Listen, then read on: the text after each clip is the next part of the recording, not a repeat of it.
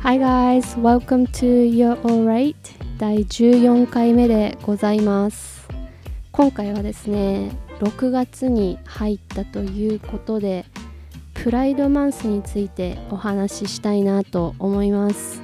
ではまずプライドマンスとはと言いますとですねえっ、ー、と LGBTQ+ のコミュニティやそのコミュニティに関連した歴史的な出来事だったりそれに伴って彼らの権利がこう尊重されるようになってきたっていうことを、まあ、改めて思い出してお祝いしましょうっていう月間っていうのがプライドマンスである6月ですね。この動きが始まったのはアメリカもっと詳しく言うとニューヨークからだと思うんですけども今ではもう世界的に6月は LGBTQ+ コミュニティの権利啓発運動だったりとか、まあ、パレードが世界各地で行われるようになりましたよね。日本でも、えーと、行われている様子を何度か見たことあるんですけどもじゃあこれ何が背景にあるのかなと言いますとですね1969年まで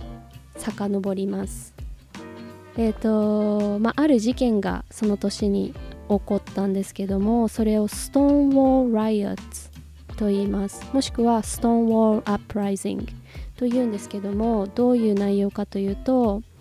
えー、と1969年の6月28日に警察がニューヨークのグリニッチビレッジにあるストーンウォーインと呼ばれるゲイクラブに強制捜査に入るんですね、まあ、その当時 LGBTQ+ コミュニティの方たちの権利が、まあ、あまり尊重されていなくってっていうのが背景にあるんですけども警察が強制捜査に入ってもうそのお店の中から従業員の方たちだったりお客さんをもう引っ張り出して暴動が起こってしまうんですけども警察がすごい暴力的になるにつれてですね、まあ、道の人たちとかその周りにあるゲイクラブの人たちとかをもう巻き込んですごい大きな事件に発展してしまったっていうのがこのストーンウォール・ライアッツっていう出来事なんですけども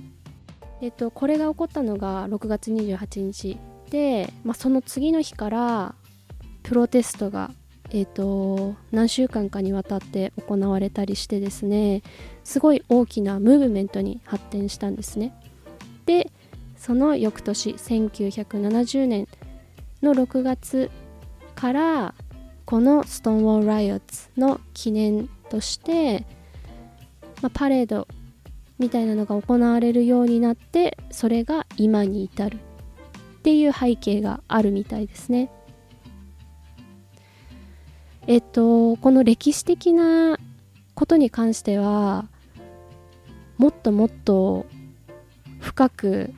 突っ込もうとするとかなり情報量が多いのでちょっと私自身把握しきれていないんですけどももし、えっと、興味ある方はですね是非調べていただけたらなと思います。今回はあくまでもこの LGBTQ+、まあ、この LGBTQ の後にもっとアルファベット続いていくんですけどもそのアルファベット何を一体指すんですかっていうところに重点を置いて今日はお話ししたいなと思いますのであくまでも、えーとまあ、単語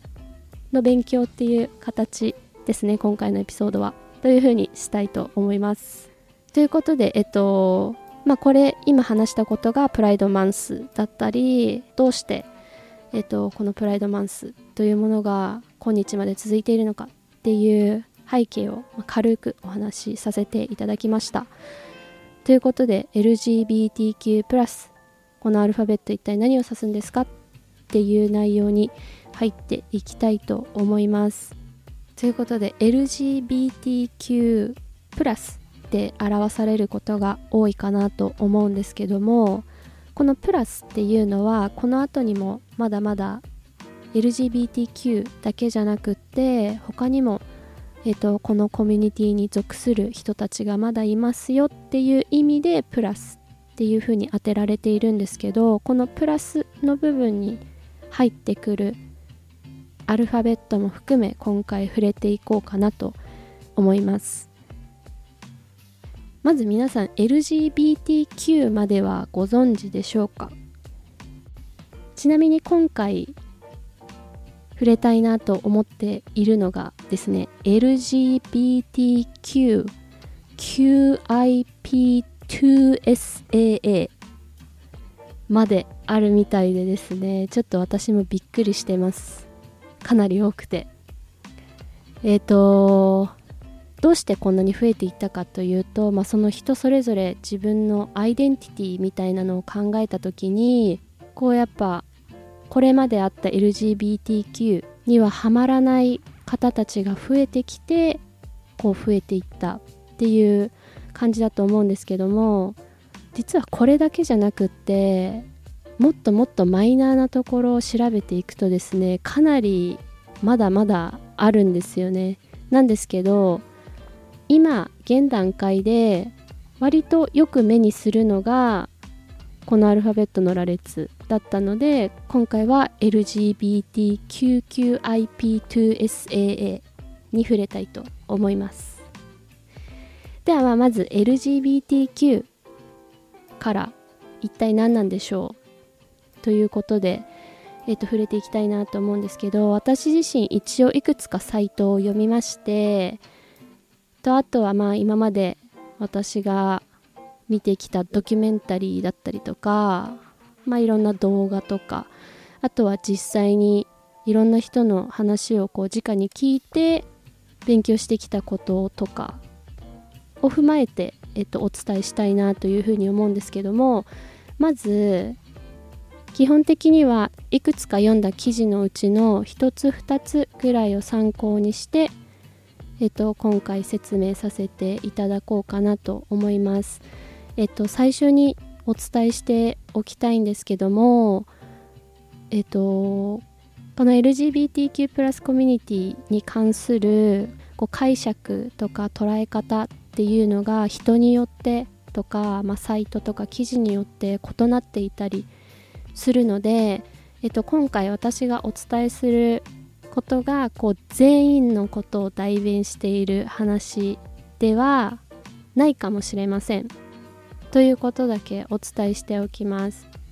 でもしそれちょっと違うよそれどうなのって思う方いたらですね是非えっ、ー、とまあ、E メールでもいいですしインスタグラムの DM からでもえーと、いいのでぜひご意見いただけたらなというふうに思っております。ただ今回の話に関してはですね私の個人的な解釈も含まずえっ、ー、とあくまでもいろんな記事や動画またいろんな人の話を参考にした上での、えっ、ー、と、情報っていう感じになります。それではまずえっ、ー、と LGBTQL なんですけども。L はレズビアンの L です。えっ、ー、とある記事に書いてある definition っていうんですかね。この説明を一旦読み上げてその後にこう日本語で軽く解説しようかなというふうに思っております。ということでですねレズビアンの説明として書かれている英語をまず読みますね。A lesbian is a woman who is attracted to other women either sexually, emotionally, or both. つまり、レズビアンというのは他の女性に性的もしくは恋愛感情を抱く女性のことを指します。で、次に G がゲイです。Originally, gay was used to describe a man who was sexually and or emotionally attracted to other men. In modern times, the term is used to describe homosexuality as a whole. It refers to both men and women who are attracted to the same sex. Some women also prefer gay to lesbian. ゲイというのはもともとは 性的な感情もしくは恋愛感情を他の男性に対して抱く男性のことを指していましたが最近では男性だけではなくって他の女性に対してそういう気持ちを持つ女性のことを表す時にも使われます。ということです。レズビアンの方でもゲイって呼ばれることを好む方もいるみたいですね。でちなみになんですけどもゲイっていう単語は形容詞でハッピーっていう意味にもなります。ちょっと豆知識ですね。で次に B bisexual これは those who identify as bisexual are attracted to more than one gender identity Originally, it referred only to those who were attracted to men and women, but as gender identities grew more varied, the term expanded to include any who were attracted to two or more. ということで、bisexual っていうのは、まあ、bisexual の bi は2つのっていうことを意味するものなんですけども、例えば bicycle は2つの車輪がついてますよね。bicycle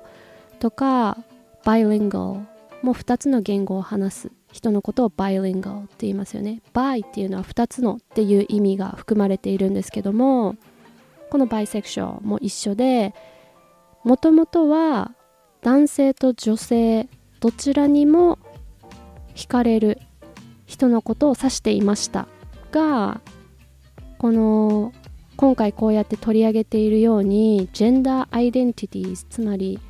自分はストレートなのかゲイなのかバイセクシュアルなのかトランスジェンダーなのかっていうこのいろいろカテゴリーが、まあ、ある意味増えていった中でこのバイセクシュアルっていうタームも意味する幅が広がったみたいでですね。男性女性だけではなくて他のアイデンティティを持った人にも惹かれるっていう人のことを指すようです。バイっていうのは2つのっていう意味なんですけども、まあ、時代の流れっ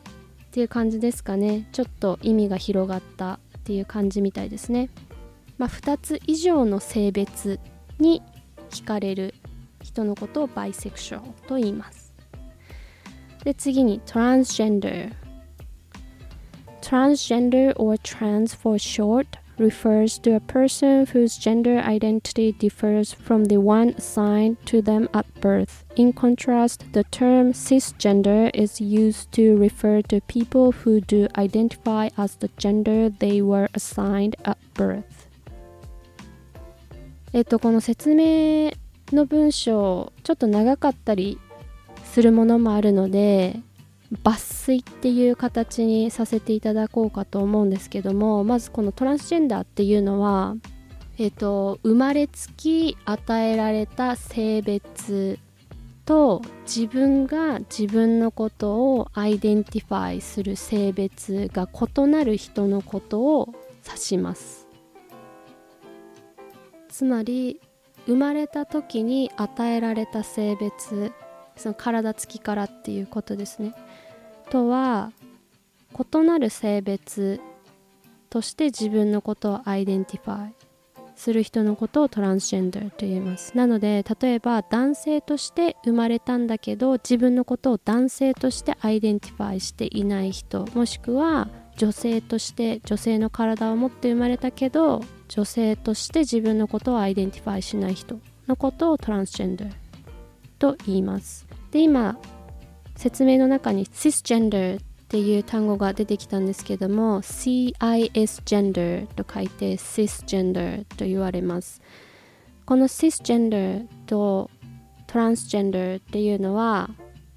まあ逆にあるものとして、えー、と位置づけられているんですけど cisgender っていうのは生まれた時に与えられた性別と自分のことを identify している性別が同じである人のことを cisgender と言います。なので女として生まれて自分のことを女として identify している人もしくは男として生まれて自分のことも男として identify している人のことは cisgender と言われます。次に LGBTQ の Q です。これは queer を表します The word queer is an umbrella term for anyone who is not straight or cisgender えっとこの中に出てきた umbrella term っていうのはえっとまあアンブレラ傘ですね umbrella term っていうのはこう傘のようにいろんなグループをこう網羅するタームですよっていうことを言っています。なので、まあ、この queer の中にはいくつかのカテゴリーが含まれますよっていう意味ですね。なので大まかなっていう感じの意味になるんですけどもこの中で言われてたのはクイアはストレートでもシスジェンダーでもない人のことを指します。でシスジェンダーっていうのはもう触れましたよね。生まれた時の性別と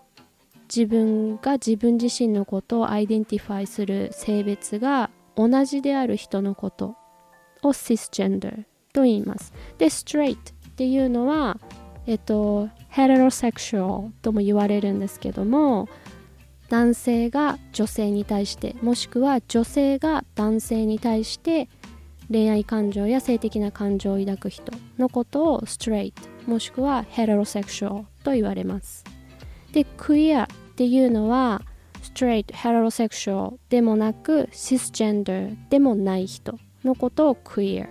というふうに言います。でもっと遡ると queer はもっと違う意味を持っていたみたいなんですけども今回は、えっと、ここで止めておこうと思います。ちなみに queer は strange という意味もあります。でここまで LGBTQ ってよく聞くワードかなというふうに思うんですけどもその次からですね。えっ、とこの後に続いていくのが QIP2SAA なんですけども、まあ、一つずついきましょう。次の Q が questioning の頭文字の Q です。Questioning or curious if you prefer refers to anyone who is unsure of their sexual orientation or gender identity Members of this group go on to identify as one of the other groups later or decide that they are straight or and cisgender. All the same, they are considered members of this community. ということで、つまり questioning っていうのはまだ自分自身のアイデンティティが分かっていないはっきりしていない人のことを questioning と言います。なのでこう後々自分はストレートだシスジェンダーだっていう風になる人も中にはいるよっていうことですね。次に I intersex intersex people are born with traits that prevent them from fitting the traditional gender molds of male and female These traits can be biological, hormonal, genetic, or anatomical in nature. Not every intersex person is different in the same way. The term is an umbrella for all those who don't fit the traditional gender definitions. どういうことかと言いますとちょっとすごい難しいなと思ったんですけど、えっと、身体的特徴生まれ持った身体的特徴が男性でも女性でもない人のことを指すみたいですね。なので感情的なものだけじゃなくってもう自分ではどうしようもできないこの身体的な特徴も含まれるみたいですねで次に P pansexual pansexual people are sexually and or emotionally attracted to all gender identities. They do not discriminate by one's sex, gender, or identity. While it is similar to bisexual, the key difference is that bisexuals are attracted to two or more gender identities, while pansexuals are attracted to all of them. ということで、pansexual というのは、性別、アイデンティティ関係なく、こう全員に性的または恋愛感情を抱く方のことを pansexual と言います次に 2s は two spirit を表します Two spirit refers to a person who identifies as having both a masculine and a feminine spirit and is used by some indigenous people to describe their sexual, gender, and or spiritual identity. えっと、つまり to spirit というのは男性的なサイドと女性的なサイドどちらも持ち合わせている人のことを to spirit というそうです。で、プラス、えっと、indigenous っていうワード出てきたんですけど indigenous っていうのは、まあ、その土地固有のとかっていう意味なんですけど現地のとか。あるサイトではネイティブアメリカンっていう風に書いてたんですけど彼らのカルチャーとかに関わるえっ、ー、と内容についてを意味することもあるみたいなんですけど正直ちょっとこの辺私もあんまり把握しきれてないのでちょっとあんまり深くはお伝えできないんですけどもえっとまあ一つの意味としては先ほども言ったように男性的な面と女性的な面どちらも持ち合わせている人のことを two spirit というみたいですで次の A が androgynous の頭文字です。Androgynous refers to someone who either presents or identifies as neither masculine nor feminine. Instead, they are a mix of indeterminate gender. どういうことかというと、えっと、androgynous という方は自分のことを男性的とも女性的とも捉えていない人たちのことを表します。まあ、つまり中性的っていうふうに、えーと、訳されるみたいですね。で次に最後の A は asexual です。Asexual people lack any sexual attraction to other people, no matter their identity. Asexual people may feel romantic affection for others, but they do not have the desire to act on that desire in a sexual manner. つまり恋愛感情は抱くかもしれないけども性的な感情は抱かない人のことを asexual と言います。えっとこの今回のタームの中には入っていないんですけど aromantic って呼ばれるカテゴリーに属する方たちもいて aromantic っていうのは、まあ、恋愛感情このロマンティックな感情を抱かない人のことを aromantic と言います。で asexual からもわかるようにですね最初に A がついてますよね。asexual, aromantic でこの A っていうのは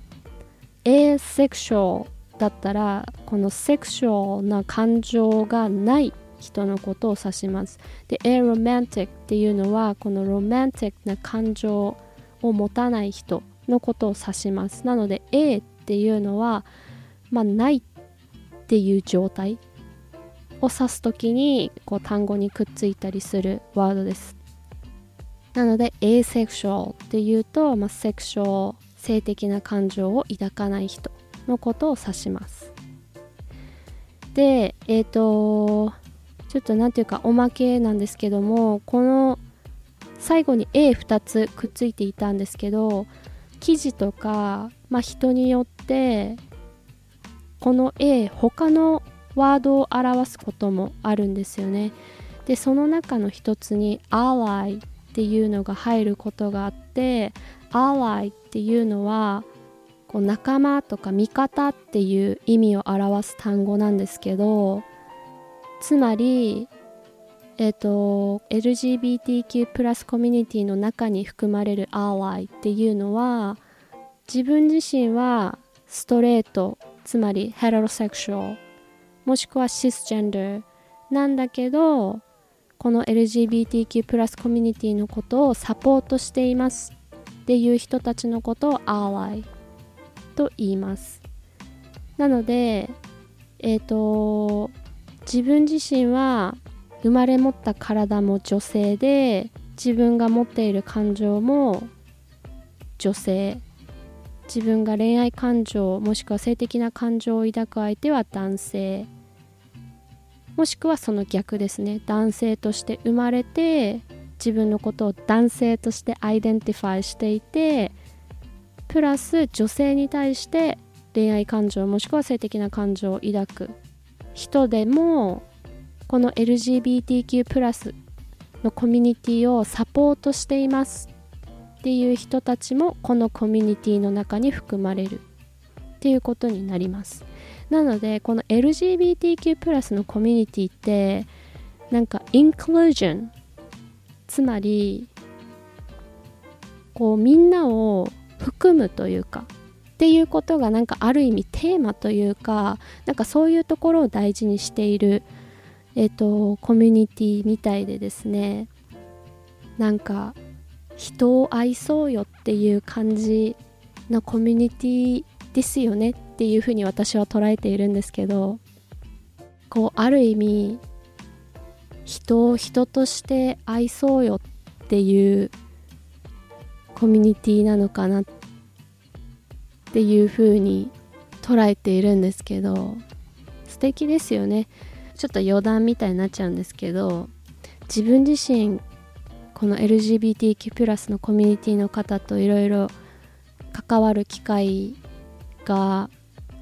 少なからず今まであってですねこうすごい何ていうかもう文字通り強くて優しい人が多いなっていう印象でで確実にみんなパワフルなんですよね。やっぱりなんかこの自分のアイデンティティとかについてすごく考えてきていると思うのでやっぱこうセルフアウェアネスみたいなのところとかつまり自己認識ってていうんですかね。みたいなところとかセルフラブなんか自分のことを愛そうっていうこの意識とかっていうところがすごいなんかしっかりしていてすごいパワフルだなっていう印象で本当なんか自分自身学ばせてもらうことがすごい多いなっていつも思うんですけどこういうアイデンティティの話とかってこの LGBTQ+ プラスコミュニティの方だけの話ではなくってこの LGBTQ+ プラスの中に属していなくてもストレートでこう自分の性に対してあまり疑問を抱くことがなかったとしても、まあ、その性的なところとか、まあ、恋愛感情みたいなところは置いといて自分自身について考えることってやっぱすごい大事だなと年を重ねるにつれてやっぱりひしひしと感じていてこのコミュニティに属する人たちはこう嫌でも考えてこなきゃいけなかった方たちも多くいると思うんですよね。周りとは違うっていうことで。そういうものを乗り越えた人たちのパワーってなんかやっぱ1段階も2段階も違うものがあるなっていう風に感じててなんか生きていく上で大事な要素というか経験というかだなっていうふうに思うので是非何て言うんでしょうね皆さんもその性的なことに関してもう一度考え直すとかそういうことではなく性格的な面とかで自分自身を見つめる。時間っていうのすごく大事だと思うので、まあ、ぜひ一度意識して見つめ直すというか、えーと、改めて自分について考える時間を持ってみてほしいなというふうに思います。ということで今回 LGBTQ+ コミュニティについてやってきたんですけども最後またもう少しちょっと補足というかおまけみたいな感じになるんですけどもサイトによっては LGBTQ 以降のアルファベットなんか全然違うものが並んでたりとかしてほんとなんか様々だったんですけど、えーとまあ、全部取り上げちゃうともうまだまだ長くなってしまうので一つですねちょっと面白いなって思ったのがあったんですけどえっ、とこの LGBTQ ブラブラブラって続いていく中に最後 K っていうのが含まれる場合もあるみたいでですねすごいなんかレアというかあまり一般的ではないのかもしれないんですけど K っていうのは kink というワードの頭文字なんですけどもキンキーっていう形容詞がえっ、ー、とまあ変態とかって訳されるんですけどえっ、ー、とこのキンクっていう人たちはある記事の中で、えーと説明されている内容だと Kink is defined as an unconventional sexual taste or behavior. って書かれていたんですけども unconventional っていうのは、まあ、なんかちょっと変わったとか型にはまってないみたいな感じの意味なんですけどのこうセクシャルなテイスト or behavior って書いててを持った人たちのことを表す言葉なんですけどある他の記事では何作か出てると思うんですけど「Fifty Shades of Grey」っていう映画があるんですけどその中に出てくる主人公の男性が、まあ、まさにこのキンクに当てはまるっていうことを書いている記事がありました。ですごい面白いなと思ってちょっとおまけとしてシェアさせていただきました。なので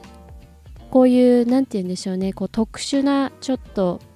セクシャルなテイストを持っている人たちもこのコミュニティの中に入りうるというすごい幅広くって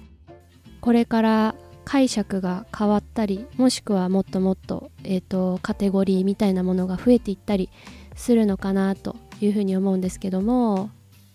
今月プライドマンスということでまだまだ今回みたいな内容あまり馴染みがないという方もいると思うんですけどもここがこう知識を広げる機会を提供できる場になったらいいなと思いながら今回の内容をシェアさせていただきました。えっ、ー、と最初にも言ったんですけどもすごい結構デリケートな内容で人によって解釈が異なったりとかもするのであまり断定することはしたくないんですけども、まあ、ある程度の記事を読んで自分なりにまとめてみたのと、まあ、自分が実際にこう見てきたものとかを踏まえて今回シェアさせていただきました。6月は Juneteenth と呼ばれるホリデーもあってですね、まあ、この日がホリデーになったのはすごい最近の話なんですけども、まあ、すごい簡単に言うとこうブラックコミュニティとか African American のコミュニティの方たちにこう関連するホリデーなんですけどもっていうこういうなんか今回の LGBTQ+ プラスはセクシャリティだったりとかこの Juneteenth だったら、まあ、人種的なことだったりとか6月は結構そういうデリケートな内容のイベントが実は多いんですよね。なので、まあ、どこかのエピソードでまた、えーと、ジューンティーンスについては軽くになるかなと思うんですけど触れたいなと思っておりますので英語だけではなくこうカルチャーも学べる内容にしていきたいなと思っております。ということで、えーと、少し長くなってしまったんですけども今回もありがとうございました。インスタグラム毎日更新しております。のでぜひ皆さん一度遊びに来てみてください。それでは今回もありがとうございました。また1週間後でございます。Have a good one.